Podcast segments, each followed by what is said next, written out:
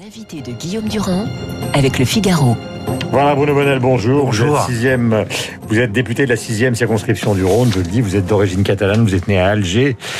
Vous êtes un entrepreneur et donc l'un des députés de la République En Marche. Qu'est-ce que vous pensez que Valls a une utilité, puisqu'on dit beaucoup que la République En Marche, malgré le nombre de ses parlementaires, manque de personnalité ou en tout cas de gens qui sont suffisamment expérimentés pour épauler le président de la République. Donc est-ce que vous faites partie de ceux qui pensent que Valls pourrait jouer un rôle?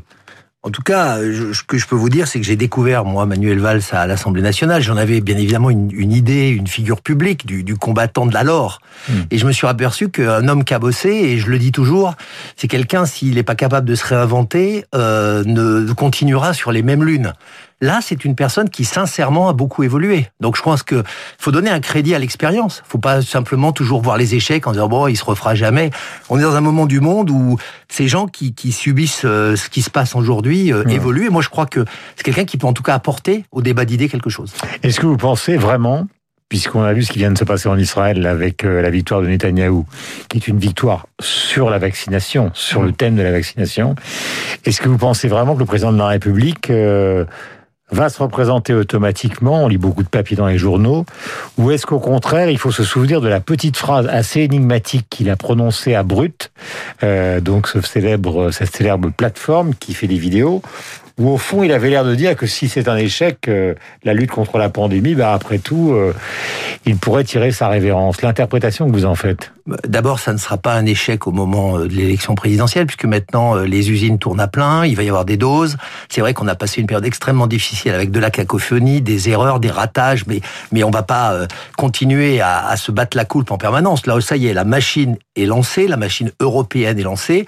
Thierry, Thierry Breton d'ailleurs l'a précisé il y, a, pas- il y a quelques jours, et on va avoir 55 euh, millions de doses, etc. Ça va commencer à rouler.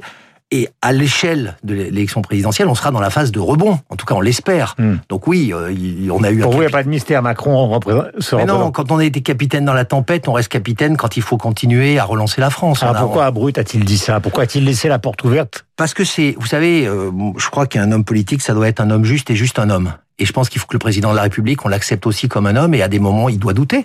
Et je pense que c'est une phrase, c'est une expression qui, à mon avis, montre que c'est justement pas euh, quelqu'un qui est aussi, euh, qui est aussi monolithique qu'on aimerait bien le caricaturer dans l'opposition. Vous parlez de Thierry Breton et du rôle qu'il joue au sein de l'Europe, mais avouez donc, euh, Bruno Bonnel, que l'Europe, personne ne fait la même chose. Je vais vous donner des exemples et me dire ce que vous en pensez. Parce qu'il ne faut pas simplement parler sous forme de slogan. Les Espagnols, ils ne peuvent pas confiner parce qu'ils ne peuvent pas payer euh, les entreprises, c'est-à-dire que PGE, soutien, etc. Les Italiens, ils sont en train euh, d'avoir une politique de reconfinement. Les Allemands, ils sont sous cloche. Nous, on est reconfinés tout en n'étant pas reconfinés.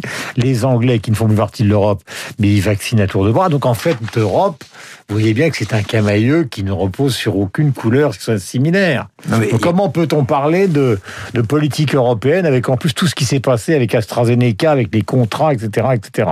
Ben, bon, d'abord, vous avez raison de dire qu'il n'y a pas pour le moment d'Europe politique organisée. Chaque État reste souverain et a une stratégie. Ce que ça démontre d'ailleurs, c'est qu'il n'y a pas de bonne stratégie. Parce que ceux qui disaient faut rien faire sont aujourd'hui en train de confiner. Et ceux qui disaient il faut tout faire euh, sont en train de dire on a été trop loin. Donc euh, il n'y a pas de bonne solution. Et là-dessus, on, on doit quand même rassurer un petit peu le moral du pays en disant que finalement, on s'en sort pas si mal. Hein, parce que moi, j'aime bien écouter nos oppositions des Yaka Faucon, mais au bout de la route, 92 000 morts quand même. Hein. oui, non, mais attendez, je- ça ne veut pas dire que j'ai pas une énorme compassion pour 92 000 morts. comme chaque- 92 000 morts, 26 000 personnes hospi- Non, mais- à l'hôpital, 4 634 qui sont dans un état extrêmement Oui. critique. Oui, Il y a, c'est vrai, 9 millions d'injections, euh, une accélération depuis le 22 mars dernier, mais enfin, il y a un taux d'incidence.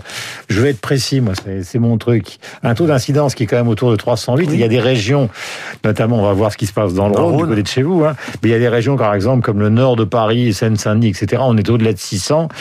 En revanche, des régions seront protégées, comme les Pyrénées-Atlantiques et le Gers. mais je ne suis pas en train de vous dire qu'on a tout bien fait, que c'est meilleur. Je suis en train de dire, il y a la démonstration par la comparaison avec les autres pays qui montre que les, que malheureusement, cette, cette guerre contre la Covid, il n'y a pas de bonne stratégie à suivre sur lesquelles quelqu'un aurait raison devant tout le monde. On s'aperçoit que c'est une situation globale. Mais non, sur l'Europe, il y a une autre chose qui marche, par contre, c'est la mobilisation autour de la vaccination. Et quoi qu'on en dise, 55, 55 usines qui vont tourner 24-24 en Europe, pour l'Europe, pour produire du vaccin, c'est quand même une victoire européenne. Hmm. Et que autour de cette Covid, on peut espérer que ces grandes alliances sur la logistique et sur les produits hmm. bah, puissent fonctionner. Mais votre adversaire, peut-être sera-t-elle votre adversaire, Marine Le Pen, n'arrête pas de, si je puis dire, d'ironiser sur ce thème. Ils n'ont rien vu venir sur les frontières, les Anglais vaccinent quatre hmm. fois plus, les Israéliens, euh, c'est pratiquement terminé aux États-Unis. Euh, ils vaccinent 3 millions de personnes par jour, ce qui voudrait dire qu'on vaccinerait tous les Français en trois semaines. Donc vous l'entendez, ce discours. Bah, bah, Là, vous vous réjouissez ce matin, mais elle se moque de vous. Ah non, mais elle dit, Bonnel, il est gentil, mais enfin, c'est un zozo. Non, mais attendez. Pardonnez-moi. Hein. Non, mais il n'y a aucun problème. D'ailleurs, c'est probablement le mot qu'elle utiliserait, puisqu'elle utilise ce mot pour à peu près toute la classe politique qui n'est pas de son bord. Mais c'est soit, soit on fait du déchirement national qui est l'inverse de ce qu'elle dit, hein, le Rassemblement national. C'est-à-dire qu'on commence à chercher des responsables pour tout, des coupables pour tout, et on dit tout le temps, il y a qu'un faucon. Moi, je pose juste une question, est-ce qu'elle aurait mieux fait? Euh, Je ne crois pas, parce qu'il y, a des, il y a des pays qui ont fermé les frontières. Ça n'a rien changé. Il y a quand même eu un développement du virus, etc. À part les îles qui sont des situations particulières. Oui.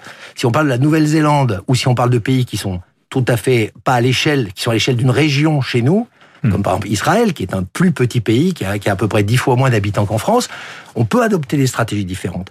Mais encore une fois, c'est pas le moment d'utiliser la Covid et il y a quand même quelque chose, quand on me parle des 91 000 morts, utiliser la Covid comme une arme politique et un argument pour encore, encore plus essayer de gagner par populisme des voix, euh, des voix futures à la présidentielle, hmm. moi, ça me paraît quand même assez décalé par rapport à l'idée de l'union nationale. si je vous posais cette question, c'est parce qu'on est lié à l'actualité et qu'il est évident que Netanyahou, qui a quelques problèmes, c'est la réussite de la vaccination qui a procédé à sa probable reconduction à la tête d'Israël. Vous savez, moi, je suis pas, je, je vis pas en Israël, donc je vais pas. mais... Non, mais vous avez raison. C'est probablement, probablement, ça a eu un impact très positif, tout comme quand on sera à l'heure des élections présidentielles, mmh. on fera le bilan de la gestion de la crise mmh. et je pense qu'à ce moment-là, on reconnaîtra qu'on a tenu la barre. Après, qu'il y ait eu des, des encore une fois, qu'il y ait eu des ratés ou des problèmes, il n'y a pas de débat par rapport à ça. On va pas.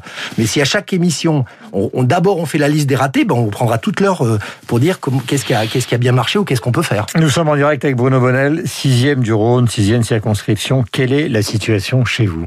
Elle est, elle est sérieuse. Elle est très sérieuse. On a quand même des saturations de lits aujourd'hui dans des taux supérieurs à 90% euh, euh, dans, dans, dans, dans, les, dans les réanimations. On a des taux d'incidence qui montent et donc euh, il faut être vigilant. Maintenant, il y a une complexité de paramètres sur chaque territoire qu'il faut regarder. Notamment, est-ce qu'on peut déporter sur des hôpitaux dans les départements connexes? Ça semble être des voies qui sont en train d'être regardées dans le Rhône. Est-ce que on a une, ce qu'on appelle une cinétique, c'est-à-dire une vitesse d'accroissement du taux d'incidence qui est inquiétante. Euh, c'est des choses qui vont être discutées, je crois, à partir de, de, de ce soir, de regarder très précisément. Hmm. Mais oui, s'il faut, s'il faut en passer par ce freinage, parce qu'encore une fois, arrêtons d'utiliser un mot pour un autre. Un confinement, c'est quelque chose de très précis. Et là, on n'est pas en train de dire on fait un confinement soft ou un confinement qui n'en est pas un. C'est les mesures sont des mesures de ralentissement, de freinage euh, comme d'ailleurs en Ile-de-France et en Haute-France, où les gens dans la rue, en tout cas moi, me disent mais on n'est pas vraiment en confinement. Non, on vous a encore plus donné de responsabilités. Les taux d'incidence, il est plus faible en Allemagne, ils sont confinés. Oui, parce que c'est une stratégie qu'on, non, mais c'est une stratégie qui est adoptée par par par l'Allemagne. Encore une fois, je me rappelle au début de la crise, il y a un an, on disait l'Allemagne, regardez, ils ont tout tout bien fait, et nous on a tout mal fait. Hmm. Résultat, ils sont confinés aujourd'hui et nous on l'est pas. Donc je pense que encore une fois, c'est un, il faut pas mélanger l'improvisation, ce qui est absolument pas ce qu'il fait, de l'agilité je crois que le gouvernement là-dessus, il doit être surtout agile. On peut pas être dogmatique sur la Covid. On ne hmm. peut pas dire c'est comme ça et pas autrement. Question, elle est importante. Des régionales donc sont prévues, vous le savez, au mois de juin. Ah, le, Conseil scientifique, ben oui, justement, euh, le Conseil scientifique doit se prononcer dimanche.